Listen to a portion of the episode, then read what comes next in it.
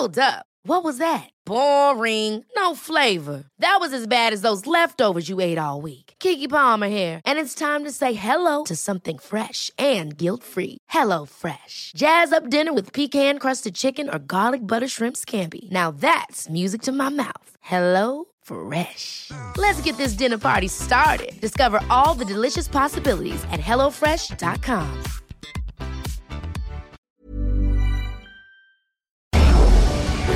Tarde a tarde, lo que necesitas saber de forma ligera, con un tono accesible. Solórzano, el referente informativo.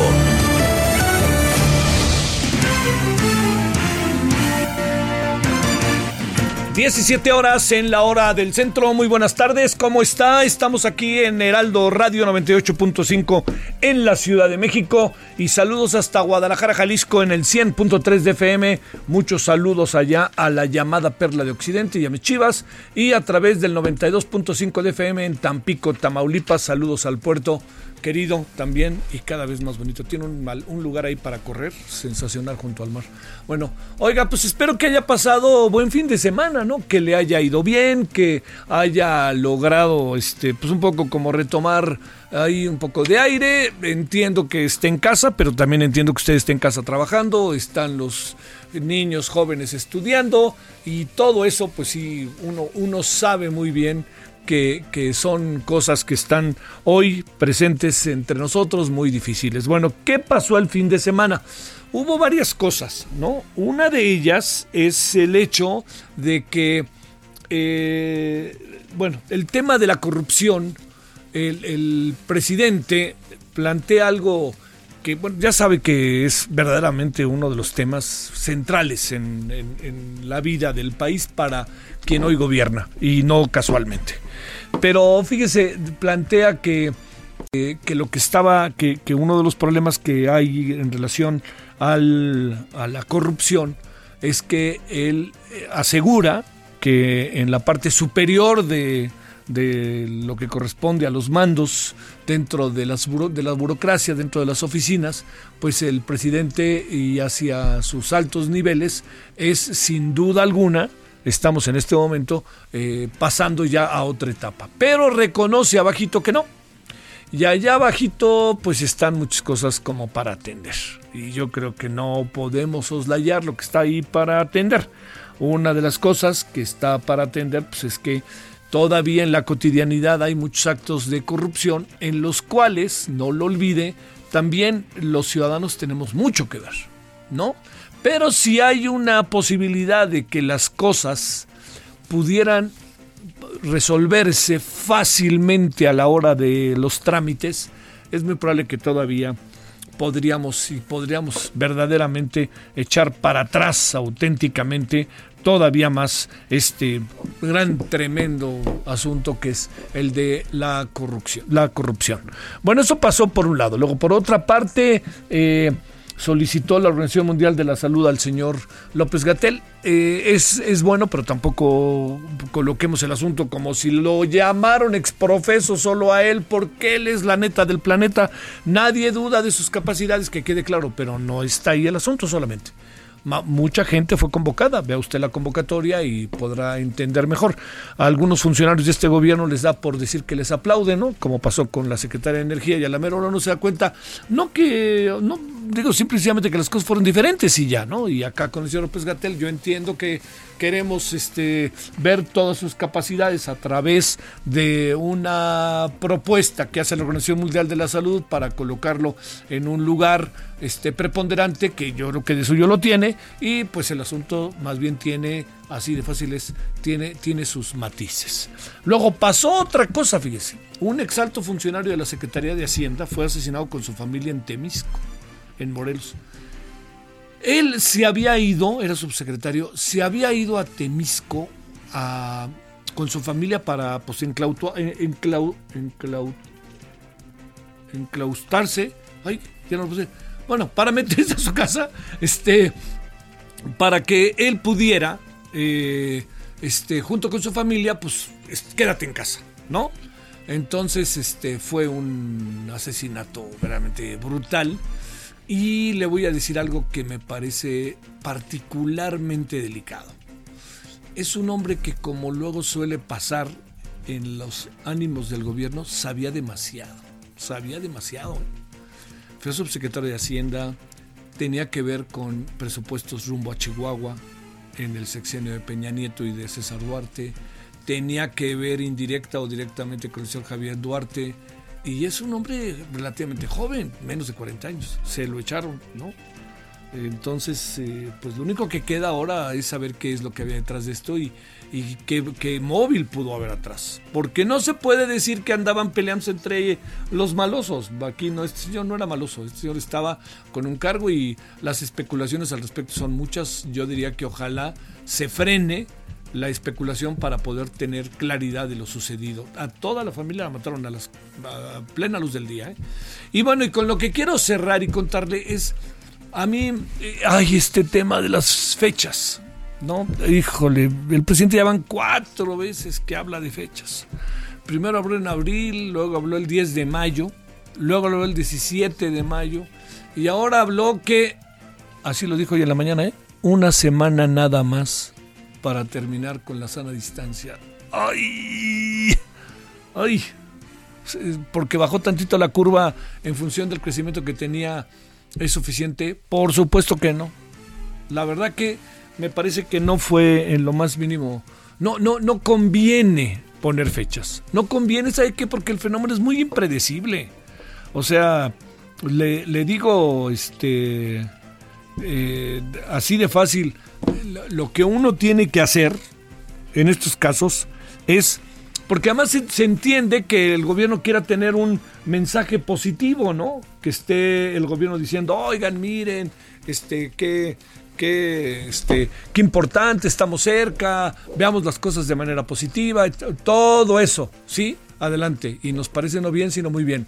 Pero tampoco podemos este, jugar con que sí, con que no, ¿no? O sea, a lo mejor sí, a lo mejor no. Cuatro falsas salidas estaría ya terrible porque yo no sé qué piensan los especialistas, pero en una semana, el lunes que entra, yo no veo el lunes a las 6 de la mañana una especie de nueva normalidad, ¿no? Yo no la veo.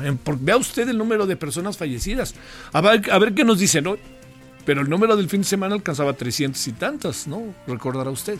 Bueno, una semana nada más, no, no, porque eso va para largo, va a ser inevitable que vaya para largo. Así. Ah, tal cual lo han dicho. Entonces, no puede, es muy complicado para el afamadísimo vocero, que además hasta le gritan piropos, leerle la cartilla al presidente, porque además nadie se la quiere leer, ¿no? Este, cuscús dirían, nadie se la quiere leer.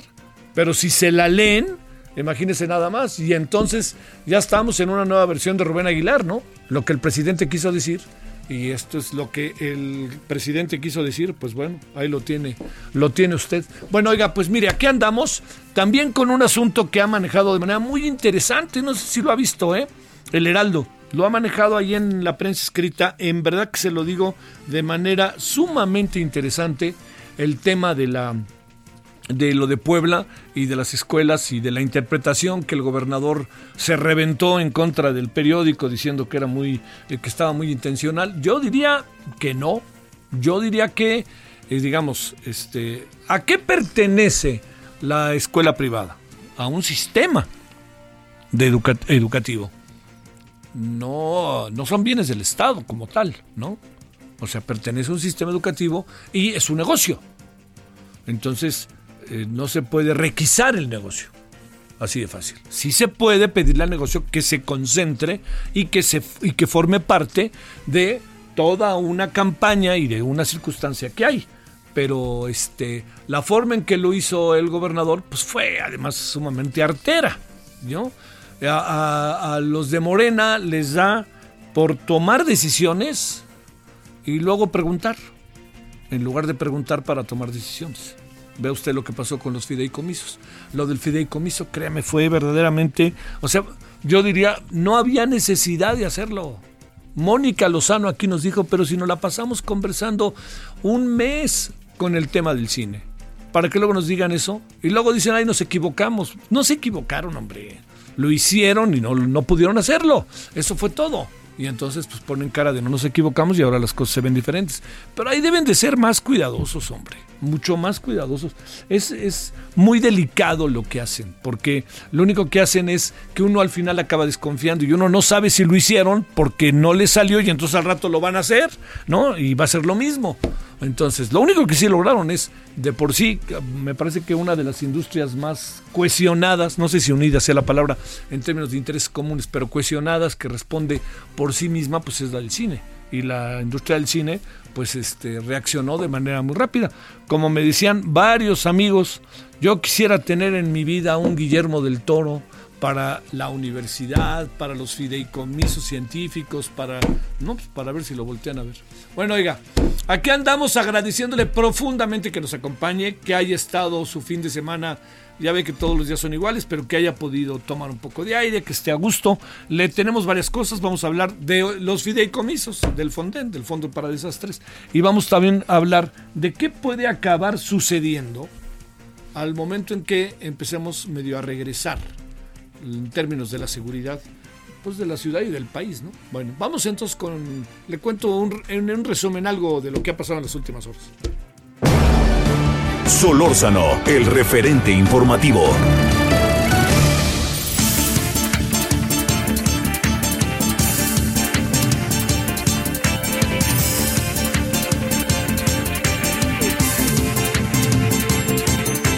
Bueno, vámonos a las 17 con 11 en la hora del centro. Trabajadores del Instituto Nacional de Enfermedades Respiratorias, el INER, Inició, iniciaron una protesta ante la falta de insumos médicos. Los manifestantes aseguran que el personal les pide reutilizar el equipo médico para atender a pacientes con COVID-19. Un juez federal frenó la entrada en vigor del Centro Nacional de Control de Energía, que impedía el acceso de nuevas plantas de energía renovables al sistema eléctrico nacional. El juez concedió siete suspensiones a más de 12 empresas. Queríamos hablar con, con, con la gente de las energías renovables, los que tienen empresas, pero nos dijeron que están preparando un documento. También el Consejo Coordinador Empresarial están preparando un documento y mañana lo darán a conocer. Le prometo que mañana en la tarde seguramente podremos conversar con ellos. Bueno, serán destinados 145.797 dólares a Aeroméxico por parte del Instituto Mexicano del Seguro Social para transportar medicamentos oncológicos. El contrato fue acordado por 30 días. Fíjese que el otro día alguien ahí también me planteaba los enormes problemas que están teniendo los enfermos de cáncer. ¿eh? Ojo con eso, no lo pierdan de vista, por favor. Bueno, y Aeroméxico, por cierto, también informó que a partir del primero de julio, primero de julio, a ver si me acuerdo, va a volar a, a ver si, a, ver si me acuerdo, ¿eh? de los que vi, Detroit, Monterrey, Nueva York, Los Ángeles y creo que Chicago. Esos, porque los había cerrado. Para los que viajan a esos destinos, váyanse organizando. Será hasta el mes de julio o agosto cuando se tengan los datos sobre los mexicanos que han tenido contacto con el virus SARS-CoV-2. de acuerdo con Otimex, el director general de promoción de salud, Ricardo Cortés Alcalá, detalló que para identificar el momento en que México alcanzó una inmunidad de rebaño, al menos el 70% de la población se habrá enfermado sin haber presentado síntomas. Dicho dato permitirá a las autoridades tomar nuevas decisiones ante la pandemia, que también es muy, forma parte de enormes debates este asunto de eh, la inmunidad de rebaño. En la Ciudad de México, la jefa de gobierno Claudia Sheinbaum detalló que reducirá el gasto corriente de su administración a un 50%. Esto con el fin de enfrentar la crisis por el COVID-19. La mandataria detalló que la medida disminuirá aún más el costo del gobierno a la sociedad. Sheinbaum aclaró que el recorte no afectará a los servicios públicos. Tras señalar que al consorcio universitario le deben quedar claro que atrás quedaron los tiempos de las canonjías en Puebla, el gobernador del Estado, Miguel Barbosa, lo que, lo que le comentábamos al principio, aseveró que si hay personas, entidades o instituciones de educación privada que se sientan agredidas con la ley de educación aprobada el 15 de mayo, pues ¿qué cree? Que están en la libertad de ampararse. Bueno, y si ganan, porque lo que quieren hacer es presión social para que las autoridades federales les hagan caso y los compensen, habrán ganado, no tengo problemas, es lo que dice el singular gobernador del estado. El PRI se mantendrá en contra de la ley de educación en Puebla, el delegado, bueno, existe el PRI, ¿verdad? Sí, es un partido político, sí, es un partido político que estuvo en el poder un chorro de años y resulta que pues de repente pasan cosas para que los despierten, ¿no? Es así como el gallo. Entonces, esto, es como el gallo. ¿Qué, qué, qué? Ah, Chihuahuas, mira, estamos vivos. Bueno, el delegado del PRI, Américo Zúñiga eh, rechazó que el Instituto Político esté a favor de la ley de educación aprobada por el Congreso del Estado, pues dijo se mantendrá la defensa de los intereses de la educación. La presidenta estatal del Partido Acción Nacional en Puebla, Genoveva Huerta, aseveró que a través de su segmento jurídico estarán asesorando a las instituciones educativas y padres de familia que decidan interponer amparos, donde hasta el momento ya han recibido 40 peticiones partir del próximo lunes, a partir del próximo lunes, Michoacán iniciará una nueva etapa de convivencia en la que habrá reactivación económica en algunos sectores, pero las medidas sanitarias, como es el aislamiento social, deberán continuar. Y por cierto, el fin de semana no sé si vio, resulta que Morelia de TV Azteca, Morelia de TV eh, parece que se va a Mazatlán, ¿no? Por cierto, desatado el señor Ricardo Salinas con su tuit de hoy, ¿no? Este, pero bueno, parece que se va a Mazatlán. Y el, el Morel es un equipo, independientemente de que le guste o no el fútbol, el Morel es un equipo de una histórica tradición. No exagero, ¿eh? Es un equipo que ha estado siempre en el imaginario futbolero. Así se lo digo. Y ha habido jugadores históricos maravillosos, los partidos en el estadio, Revolución, híjole, eran una locura, yo recuerdo. Bueno, este, ahora en este nuevo estadio, pues las cosas han cambiado un poco. Pero el Morelia llegó a finales, semifinales, con alguien que estaba muy bien, Álvaro, este, que lo tenía ahí, este, dando todo el tiempo, ¿no? Contra todas las presiones, ¿no? Todas las presiones que tenía, pues ahí lo aguantaban, ahí lo aguantaban, pero ahora parece que la perdieron. Así que, este, pues anotarle, anotarle que están este, ahora incluso manifestándose en las calles, ¿no? Bueno, a raíz de la declaratoria de emergencia sanitaria por coronavirus, San Luis Potosí durante el mes de abril ha perdido ya 12 mil empleos. Eh, en Michoacán, ya le dije, ¿no? Que estamos. Eh, ah, no, trabajadores eventuales de la empresa ArcelorMittal, compañía cirúrgica más grande del mundo, se declararon en paro laboral indefinido en, la, en Lázaro Cárdenas debido a un brote de contagios de COVID que ha dejado sin vida ya tres obreros. Eh, condenan asesinato de Universidad de Nayarit. Sí, caray, hombre. Se han manifestado por condenar el asesinato de la joven universitaria Diana Raigosa, ocurrido el domingo pasado en la colonia Morelos. Y este lunes por la mañana, el gobernador de Tabasco dio a conocer a través de su cuenta de Twitter la puesta en marcha de un programa piloto en el cual los pacientes que den positivo a coronavirus podrán pasar su cuarentena en cuartos de hoteles o albergues donde serán atendidos. Bueno, esto es parte de lo que hay, ¿no? Eh, yo le agradezco que nos acompañe y vamos a entrar ahí algunos asuntos que están hoy en medio de todo la vorágine. Solórzano, el referente informativo.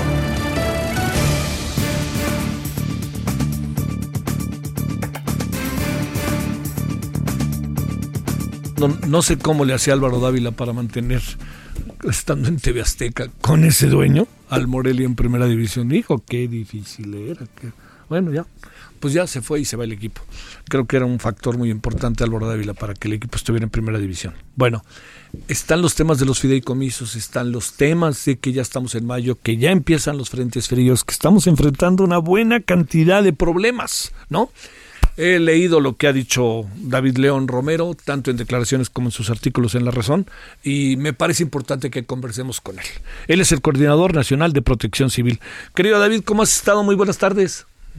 Javier, qué gusto saludarte y te agradezco muchísimo la oportunidad de platicar con tu auditorio. Efectivamente, una temporada muy importante esta. Este mes de mayo es eh, fundamental. Primero para el sistema, porque estamos cumpliendo 34 años, un 6 de mayo de 1986, eh, eh, mediante un decreto eh, del presidente de la Madrid que salió desde el escritorio de licenciado Bartlett, en ese momento secretario de Gobernación, se crea este sistema que es uno de los pioneros a nivel mundial, somos ejemplo y referente todos los mexicanos en torno a la protección civil. Y en segundo lugar, cumple 30 años el CENAPRED, el Centro Nacional de Prevención eh, de Desastres, como la eh, entidad por excelencia para generar prevención en nuestro país, Javier. Y bueno, por supuesto, estamos justo en medio de esta atención al COVID, donde el Sistema Nacional de Protección Civil ha intentado fortalecer al sector salud, pero además temporada de incendios eh, forestales que arranca en enero, termina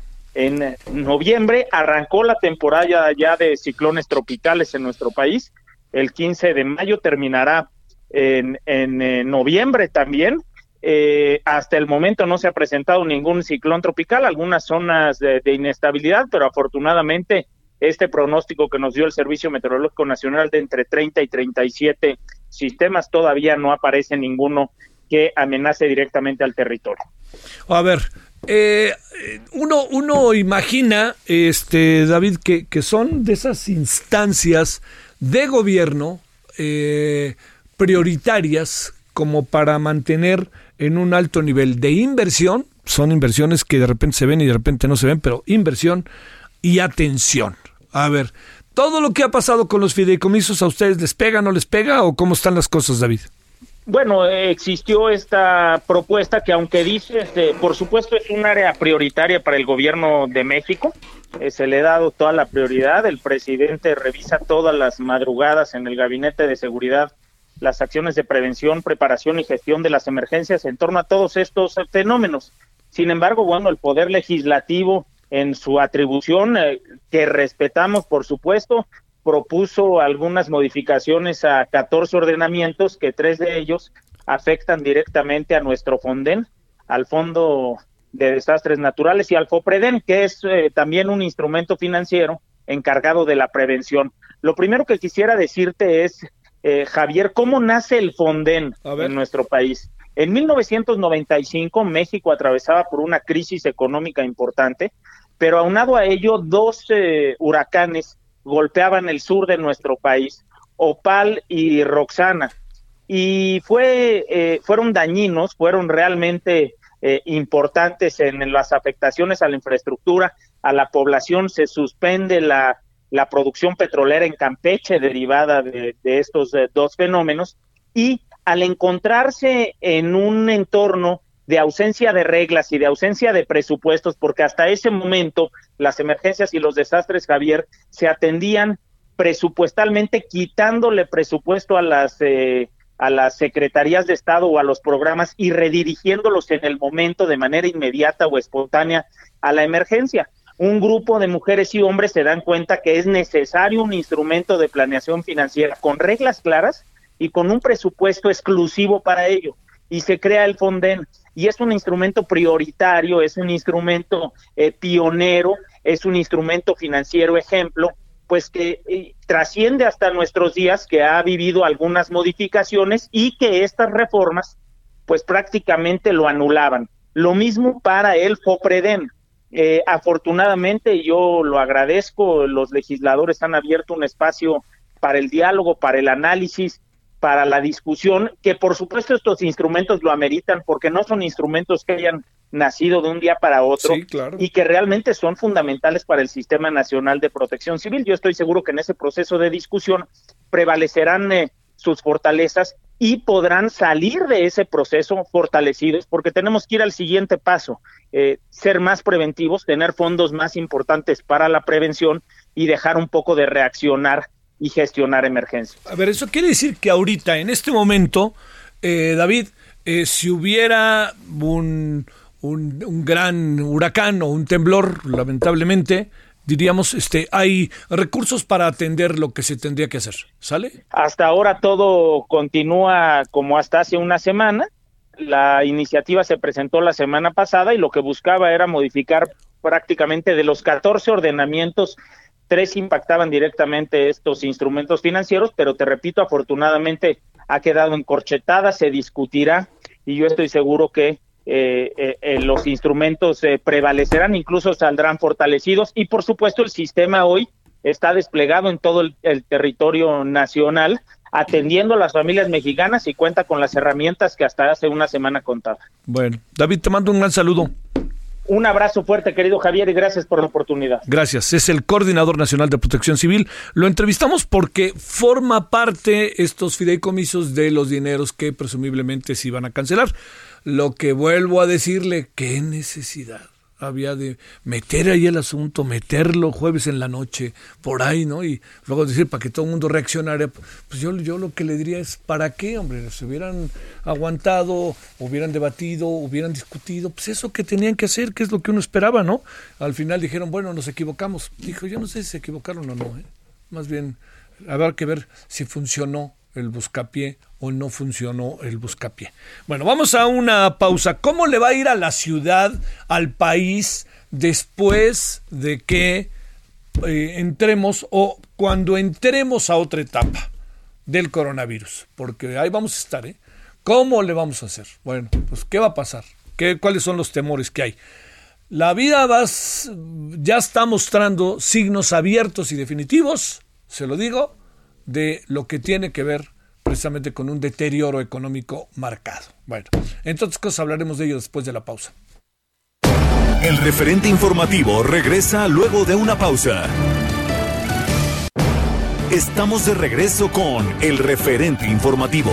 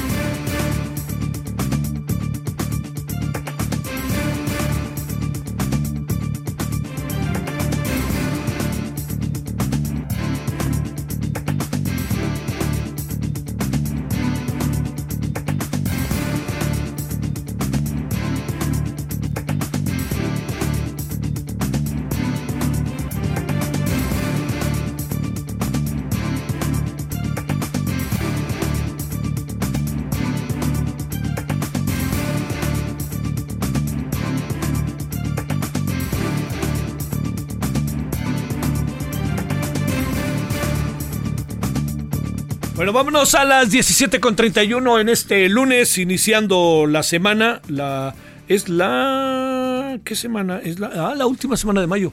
Uf, ¿cómo va? Sí, cuando voltea la cara. Bueno, eh, vámonos eh, con algunos de los temas que tenemos en la agenda, ¿no? De a lo largo del día. Y al ratito hablaremos sobre este asunto de la seguridad que le decía. Eh, vámonos con Misael Zavala. Cuéntanos, Misael, ¿cómo te va? Muy buenas tardes. Buenas tardes, Javier. Pues el líder de Morena en el Senado, Ricardo Monreal, advirtió que será la Suprema Corte que revise una acción de inconstitucionalidad por la aprobación de la Ley de Educación de Puebla, si es que existen posibilidades eh, de excesos, ya que fue indebida y según el eh, senador morenista no refleja el espíritu de la Ley General de Educación Nacional. En una conferencia de prensa virtual, el senador morenista sostuvo que ninguna ley puede ir en contra de la Constitución y afirmó que no estamos de acuerdo en que se violenten los derechos de las instituciones privadas. Esto luego de que el Congreso de Puebla eh, avaló la ley de educación que homologó con la Ley General de Educación Nacional y en la que, bueno, se, se prácticamente se tendría el control por parte del gobierno poblano de las instituciones privadas de educación. Eh, el senador, eh, el senador en Monreal afirmó eh, que no cree que en estos momentos sea correcto que se establezcan esos parámetros y modificaciones legales que pueden llevar varios a seguir confrontando sectores de la población eh, y dice que lo que mejor debió haberse hecho fue analizar esta ley con los con los sectores eh, educativos y los expertos en Puebla. Esa es la información de eh, esta conferencia de prensa virtual del senador Ricardo Monreal. O sea, de cualquier manera esto está corriendo, Misael, ¿no? Esto ya está, digamos, este, echado a andar hasta donde entiendo. Sí, así es. La única opción que tienen las eh, escuelas privadas es acudir a un amparo eh, para, bueno, para este, que no entren en vigor en cada una de las instituciones de educación privada, pero eso tendría que ser de manera individual. Y también, bueno, se, se, algunos partidos políticos han informado que van a acudir a acciones de inconstitucionalidad ante, eh, ante jueces para, bueno, tratar de frenar ya esta, esta, este, digamos, esta ley de educación en Puebla. Bueno, oye, este, a ver que el PAN quiere hacerse famoso otra vez y se echa adelante en contra de López Obrador. A ver, cuéntanos cómo va eso. Sí, así es. Hoy, hoy mismo, hoy comenzaron a circular una serie de spots por parte de la dirigencia nacional del Partido Acción Nacional y de los gobernadores de este partido, en la que, bueno, han utilizado la imagen de un ganso, hacen afirmaciones de que hace falta un gobierno responsable y capaz. Estos son elementos de una campaña de spots que han lanzado ya en radio y televisión contra la administración del presidente Andrés Manuel López Obrador y sus decisiones en torno a la pandemia por el COVID-19. Eh, según la dirigencia nacional del PAN, la campaña tendrá 10 eh, spots eh, de radio y televisión a nivel nacional, uno por parte de la misma dirigencia y nueve más de cada uno de los gobiernos panistas en los estados que ya comienzan a difundirse en los tiempos oficiales del partido, además de sus redes sociales. Bueno, esta es toda una campaña, digamos, para, eh, para que el Partido Acción Nacional dé a conocer también eh, las, los, las, las actividades que ha realizado los gobiernos de sus estados a favor del coronavirus, pero bueno, va incluida esta campaña en contra del gobierno de que no ha, bueno, según la Acción Nacional, de que ha reaccionado de mala manera en cuanto a la pandemia del COVID-19, Javier. Oye, ¿pudiste ver el material? No, no lo dieron a conocer. Sí, eh, ¿Ah, dieron a conocer un spot eh, al, al, inicio, eh, digamos, de, de, este spot de televisión, eh, comienza de una manera dura, eh, comparan, digamos, a los gobiernos de, de Acción Nacional con el gobierno de, de Andrés Manuel Obrador en cuanto a eh, la reacción que ha tenido en cuanto al COVID. Y bueno, dicen que no ha hecho nada, que ha sido incapaz y, eh, y bueno, que, que hace falta un gobierno responsable. Y por ahí meten imágenes de un ganso, que no sé con por qué. Me canso ganso. Lo, hicieron, sí, así es. Sale, gracias, Misael. Gracias, Javier. Digo, no es para tanto, ¿eh? O sea, yo, yo creo que hay muchas críticas que se pueden hacer, pero no he hecho nada. el PAN, a ver si no le, le sale contraproducente una campaña en esos tonos. Bueno, habrá que verla, ¿eh? Habrá que verla, ¿no? No me quiero adelantar. Bueno, vámonos a las 17.36 en hora del centro. Solórzano, el referente informativo. Bueno, le quiero agradecer al presidente del Consejo Ciudadano para la Seguridad y Justicia, Salvador Guerrero Chiprés. Querido Salvador, ¿cómo has estado? Buenas tardes. Muy bien, encantado de saludarte. Espero que te encuentres bien con tu familia y a la audiencia, por favor, lo mejor, lo más apostemos todos por la seguridad y que vengamos en casa. Bueno, va igual, ¿eh? Por favor, lo mismo allá en tu entorno, Salvador. A ver, déjame plantearte, eh, el fin de semana en algunas zonas del país se dio una especie de relajamiento. Luego hoy el presidente dijo una semana más, una semana nada más. Híjole, no, no acaba todo este discurso llevándonos al relajamiento con todo lo que esto puede producir en un segundo momento, Salvador? Pues fíjate que aquí, Javier, tú lo sabes muy bien porque has participado en esta construcción de una ciudadanía informada, participativa, consciente, responsable.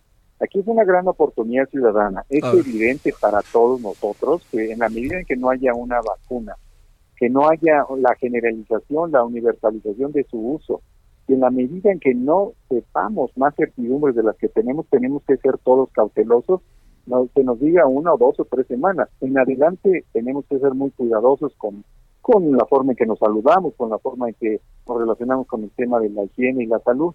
Eso ya lo sabemos, así que yo diría que lo que hay que apostar todos es que sigamos en semáforo rojo, esto está muy claro en la instrucción en, en el caso del gobierno de la Ciudad de México que encabeza la doctora eh, Claudia Sheinbaum, sigamos la sugerencia en instrucción de la autoridad, no estemos apostando porque haya una determinación autoritaria que nos indique eh, que no salgamos y que nos castigue, aprovechemos esa ciudadanía construida, informada, eh, que tú conoces bien, y apostemos como buenos ciudadanos que tenemos que contribuir con nuestra parte para evitar contagios masivos.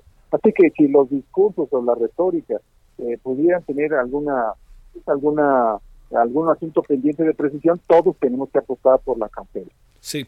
A ver, ¿qué, ¿qué, presumes que has revisado, Salvador, de en el proceso de relajamiento el que se pueda dar con los niveles que va a crecer, digo, está muy a la vista, los niveles de pobreza, el desempleo, ¿qué presumes que puede pasar y dónde tendríamos que concentrar el tema de la seguridad para, te diría, pues por lo menos de aquí a final de año, que, que se veía muy lejos y ahora ya no se ve tan lejos? Fíjate, Javier, que me da la oportunidad de mencionar lo que ha sido nuestra observación de este mes y del previo. No ha habido saqueo, está muy claro que hay un, una, bueno, una estrategia que incluye varios operativos para, para contener cualquier grupo de mediana o alta o poca peligrosidad, está muy evidente. Los datos nos indican que 20 delitos de 21 bajaron y sí existe la probabilidad de que hubiera un rebote de inseguridad, pero para eso ya hay un ejercicio ahora desde mayo y el lunes, según ya se ha adelantado, va a haber un anuncio importante en términos de ese plan que se va a presentar de seguridad, eh, que está a cargo de Omar García Garbuch, para que se nos platique cuál va a ser el programa y los planes específicos para que la inseguridad no no llegue a ningún tipo de picos que no puedan ser manejados o a cualquier tipo de prácticas que pudieran ser atendidas. Ahora, quiero comentarte, Javier, que por ejemplo en el caso de la extorsión y del fraude, todos tenemos que participar. El Consejo Ciudadano tiene una una aplicación que es no más extorsiones, tenemos una línea de seguridad que es 55 55 33 55 33 y tenemos un lazo directo con Policía de Investigación y con la Secretaría de Seguridad, así como con la fiscal, la licenciada Cristina Godoy, y podemos trasladar cualquier cosa que sea importante trasladar a las autoridades, además de que el Consejo hace acompañamiento psicológico y jurídico para cualquier caso de algún incidente de inseguridad que pudiera ocurrir. Así que en resumen hay que apostar por esa coordinación y hay que apostar porque eh, la autoridad despliegue capacidades programáticas semejantes a las de este mes para que no haya ningún tipo de, brote de inseguridad en la capital del país y ojalá que así sea posible en toda la nación. Oye, Salvador, la, la, a ver, la, la situación que enfrentamos eh, en todo lo inédito que hay, eh, ¿qué presumes que, que pueda pasar cuando salgamos eh, no todos, pero sí una buena parte de nosotros, porque supongo que todo esto será escalonado, que la gente esté en la calle en medio de estas dos variables fuertes, ¿no? Pérdida de empleo por un lado y pues este tratar de recuperar el tiempo perdido, sobre todo pues pienso, ¿no? Mucha gente joven que se habrá se va a quedar un poco con pues digamos, quizá, ¿no? Con una mano adelante y otra atrás. Ahí, ¿qué, qué piensas? ¿Qué, ¿Qué han pensado? ¿Qué quieren diseñar? Pero en principio, la pobreza y el desempleo no son causales de inseguridad. Lo son si no están acompañados de políticas sociales, si no están acompañados de liderazgos sociales, empresariales, responsabilidad de los medios, si hay una polarización social muy alta, si hay una desestructuración del sistema financiero. En todas esas situaciones, sí, este tema del desempleo y la pobreza se convierte en una bomba de inseguridad. La situación que estamos viviendo, y a ver si estás de acuerdo conmigo, Javier, es diferente de la que vivíamos, por ejemplo, en 1987. Sí. Recordarás del pacto de, solidaridad y no sé qué, tenemos una inflación de 157% en 1987, la más alta de nuestra generación.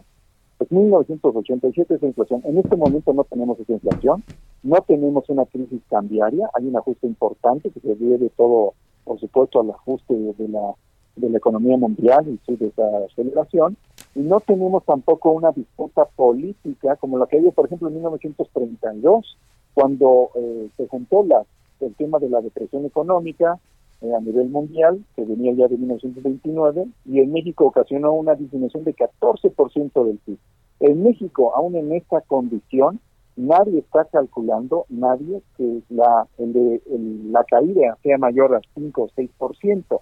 Entonces, hay un conjunto de condiciones que hay que poner atención que son graves y otras que nos permiten apostar a que incluso el desempleo y la pobreza, si hay políticas sociales, si hay liderazgo político, si hay compromiso empresarial, si hay responsabilidad de los medios, si hay coordinación diaria y constante y atención a las emergencias, la situación es, distinta. Me atrevo a, pronosticar que parte de lo que ya se está haciendo lo que va a presentar el lunes eh, incorpora esos elementos que hacen justicia a que la pobreza y la desigualdad, insisto, no son causales por sí mismas eh, de violencia, lo son en ausencia de otros elementos que por supuesto incluyen también la ausencia de inteligencia inteligencia política, inteligencia policial y de operación policial. Yo creo que todo eso está presente y sí tendremos un tema económico y de desempleo, pero no necesariamente eh, carecemos de muchos de los otros elementos que nos permitirían salir adelante, Javier. Oye, eh, la parte para cerrar, eh, es evidente que los últimos que, que entraremos a esta nueva normalidad, que nunca será como antes, por eso se le dice nueva, en fin, Salvador, pues va a acabar siendo la Ciudad de México, diría yo incluso la zona metropolitana. Vamos a ser inevitablemente los últimos de la fila, ¿verdad?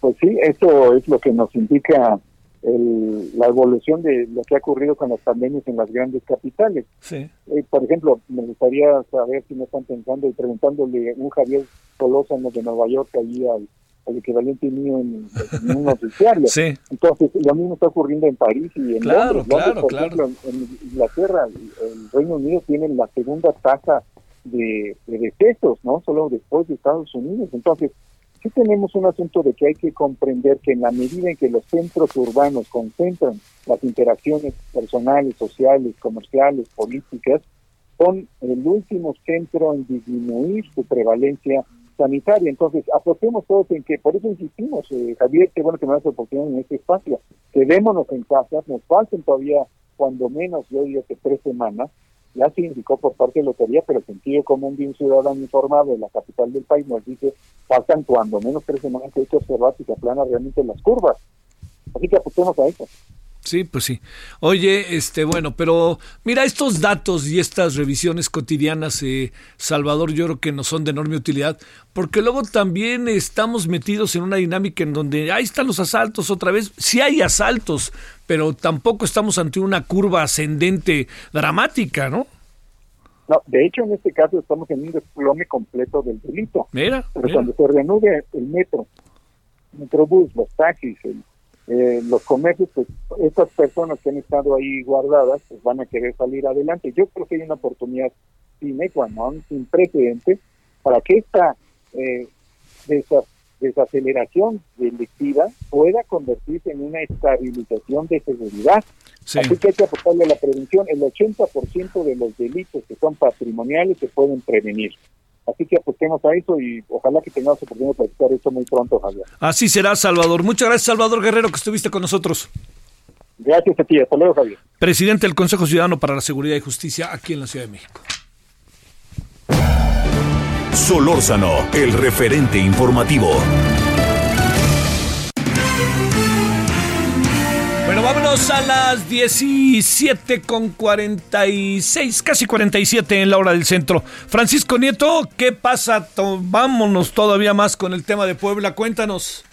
Hola Javier, ¿qué tal? Muy buenas tardes. Hoy el presidente Andrés Manuel López Obrador se refirió a la polémica desatada en Puebla sobre la ley de educación que permite el control estatal en la educación privada. El presidente dijo que ese tema y otros que se están dando en el país, como es este del bloque de gobernadores que no avalan las decisiones de su gobierno, pues son diferencias partidistas.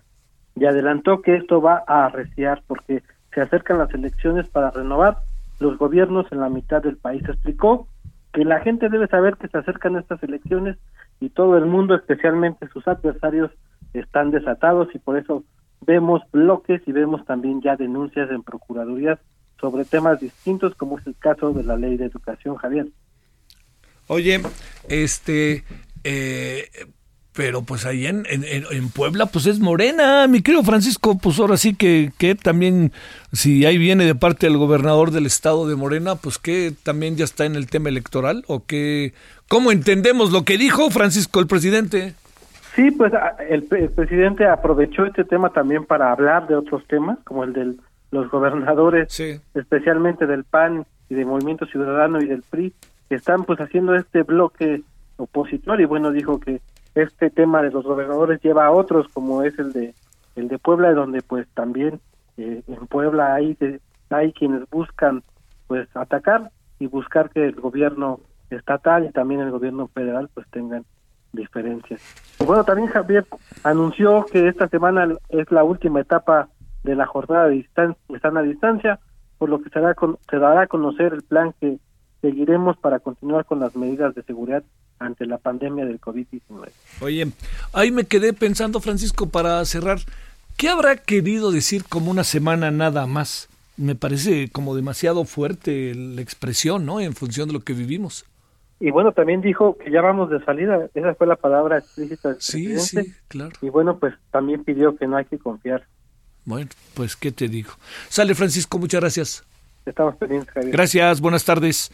Ahora, ahora 17 con 49. Nayeli, vámonos contigo, Nayeli Cortés, cuéntanos. Buenas tardes, Javier. Pues lo que yo te cuento es que en Morena se enojaron porque dicen la oposición está atacando a sus cuatro, a sus tres secretarias de Estado y a la jefa de gobierno Claudia Sheinbaum. Y en respuesta a esto, pues lanzaron una campaña en redes sociales que está identificada con el hashtag oposición misógina.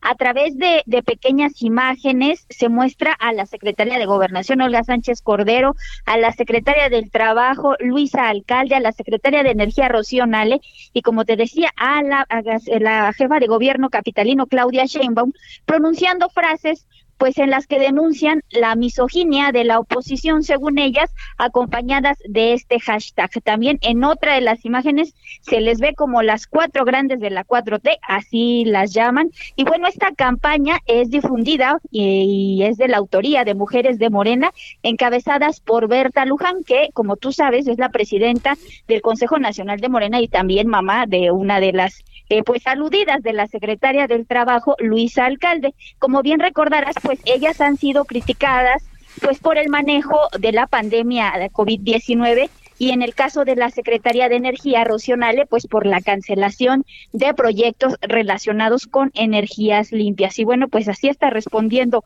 Morena, acusando a la oposición de misoginia por eh, señalar las o criticar a sus funcionarias en el gobierno federal y en el gobierno capitalino. Bueno, y es que también del otro lado, el, que ha estado muy expuesto en este tema, no con misoginia, que quede claro, pero sí como con una mirada que se ha vuelto crítica de parte de las mujeres o de buena parte de ellas, pues es el propio presidente, ¿no? Así, así es, Javier, digamos que cada quien está jugando su juego político y pues aquí hay que eh, tener en cuenta además que están muy próximas ya las elecciones intermedias del 2021. En septiembre inicia formalmente el año electoral. Hay dos elecciones locales atrasadas y pues todos estos ataques que se lanzan de uno y de otro lado, pues tienen como contexto el tema electoral. Sí, ahí está, ahí está el asunto. Bueno, muchas gracias Nayeli, buenas tardes. Buenas tardes. Oiga, bueno, este, este asunto del regreso, ¿no? Que, que tanto, tanto, que es un tema tan central para todos nosotros y todas nos, ellas, ellos, todos en nuestra sociedad. Eh, el, pensar que, que, una semana nada más, eh, yo creo que tiene matices, ¿no? Pero que el presidente no los ofreció el día de hoy. Eh, habrá que ver qué pasa hoy a las 7 de la noche. Es muy importante hoy porque fíjese que puede también hoy conocerse si el número de fallecimientos empieza a declinar, como de hecho sucedió el fin de semana, que es una muy buena noticia. Eh, acuérdese que declinar no significa que eh, pueden las cosas ya empezar a cambiar pueden darse una cantidad de variables que si de repente no, eh, algunas personas estaban en proceso y entonces ahora lamentablemente el día de mañana empiezan a fallecer porque se contagiaron en tales fechas y entonces todo eso se conjunta. Todo esto que le estoy contando es realmente, le diría yo, donde está la clave del asunto, es donde está el, el centro. Si hay una tendencia, se puede ver al paso de, de los días. Mire, algo que llama mucho la atención es lo que está pasando en Nueva York. En Nueva York pareciera que la tendencia efectivamente va en rumbo a declinar, a bajar el número de personas fallecidas. De hecho, ha tomado medidas el gobierno de la ciudad, eh, en verdad que se lo digo, sumamente, eh, hasta me atrevo a decir, hasta audaces, porque fíjese lo que hizo ya le, pidió a los equipos de hockey, al equipo de fútbol americano, a los Yankees de Nueva York, a los Mets de Nueva York, a los del básquetbol, a los Knicks, que se pongan a entrenar, ya les echó, ya les abrió la puerta. ¿Por qué razón? Porque sabemos la relevancia de la industria del deporte en todos los sentidos, en el ocio de la gente, pero sobre todo también en el negociazo que significan. Entonces, en eso estamos eh, y bueno, ¿qué más quisiéramos que fuera una tendencia y que empezara a bajar? Pero insisto, a mí me ha, causado, le confieso que un poco de ruido este el tema de decir eh, lo que pasa es que este una semana nada más yo diría que no, no, no, señor presidente, por favor, no, no veo que así sea o no sé qué es lo que quiso decir, porque acuérdese que con esto del presidente muchas cosas suceden que son muy delicadas.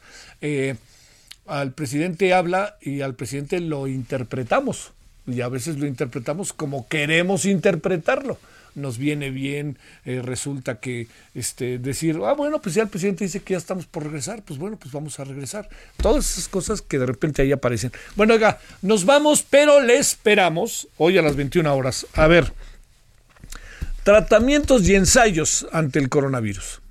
¿Qué va a pasar ahí? Es algo que tenemos que ver cómo se van a dar las cosas. Tratamientos y ensayos, paliativos, todo eso vamos a hablar esta noche y vamos a hablar con verdaderos así próceres, se lo digo en el mejor sentido de la palabra, de investigadores. Bueno, nos vemos a las 21 horas en hora del centro.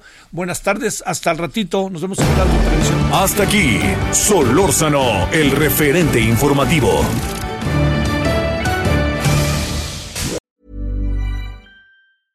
Ever catch yourself eating the same flavorless dinner three days in a row? Dreaming of something better? Well, HelloFresh is your guilt-free dream come true, baby. It's me, Kiki Palmer. Let's wake up those taste buds with hot, juicy pecan-crusted chicken or garlic butter shrimp scampi. Mm. Hello Fresh. Stop dreaming of all the delicious possibilities and dig in at HelloFresh.com. Let's get this dinner party started.